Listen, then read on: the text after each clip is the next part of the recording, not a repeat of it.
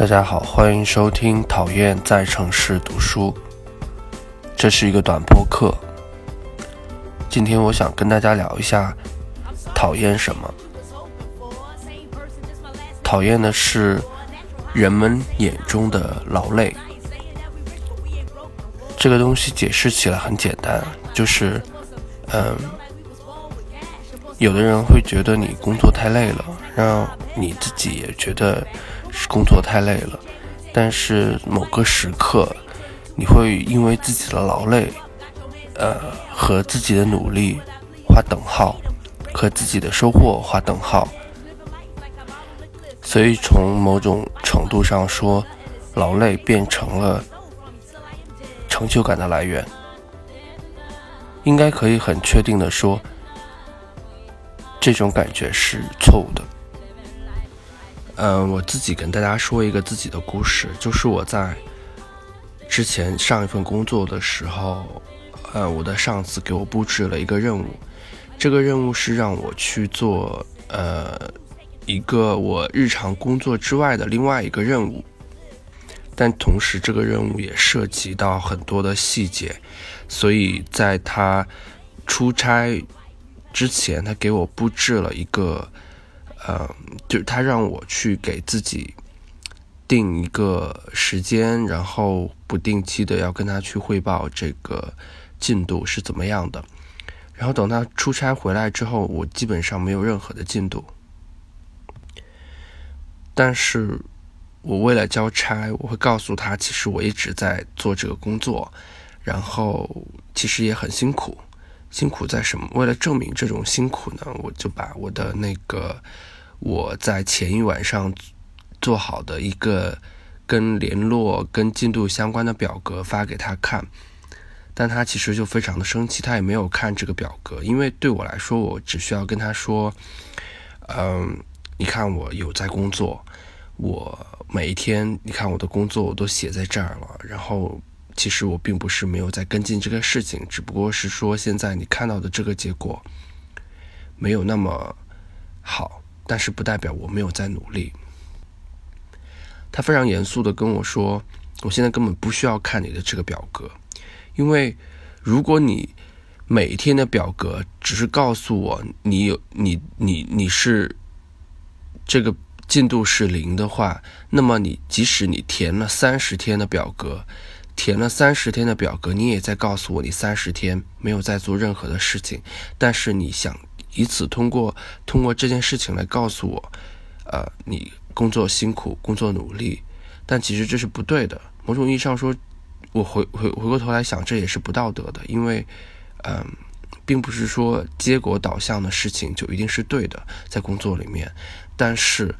如果。你真正的去在乎这个工作的结果的话，这个工作早就有结果了。你不会去把更多的精力去放在去证明你每一天的劳累和努力上面。后来我在工作当中也遇到过非常多这样的呃同事和人，这大部分是在我上一份工作里面的，就是大家习惯了让大家让他人去觉得我工作的劳累。什么意思呢？就是说，譬如说，我们今天去，呃，有一个差是出差了，呃，因为在媒体工作的话呢，你的出差基本上是品牌邀请的，那品牌或者公关会把你照顾的非常好。如果到一个新的城市去出差的话，你甚至会有专车的接送，你到下任何一个目的地都会有车去接送。好，但是因为。我们天然的本本能是不希望去让我们的同事知道说我们没有在工作，似乎没有在工作会有一种负罪感，所以要么我们根本就不会有人去发朋友圈说自己在一个非常好的酒店去呃出差去出差，或者说在某一个活动上面去 enjoy something，或者说。我们发朋友圈还是在说我们很累，出差很累，然后，呃，我在现在在这个地方工作非常累，要让大家知道说我没有在偷懒，我没有在，呃，没有在浪费时间或者怎么样的，我还是在写稿子啊，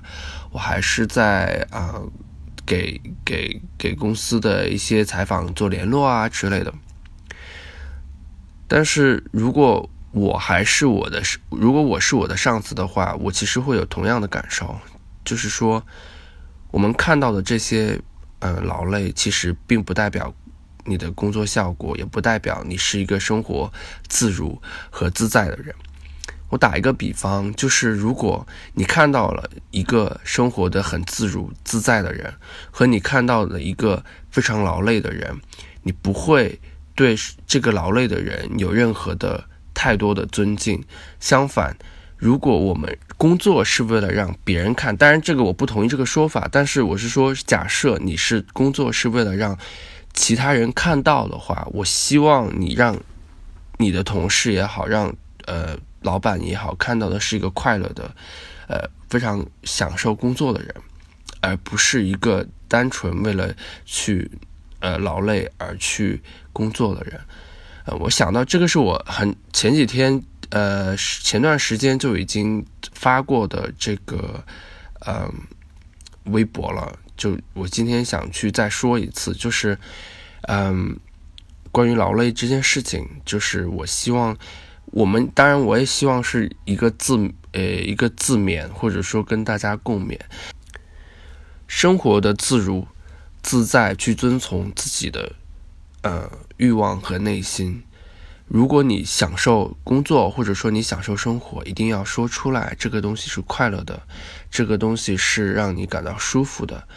未必要去跟呃任何人去展现你呃努力的这些代价。如果你因为自己的工作感到高兴，所有人都会为你感到高兴，这是肯定的。而且，我们回过头来说。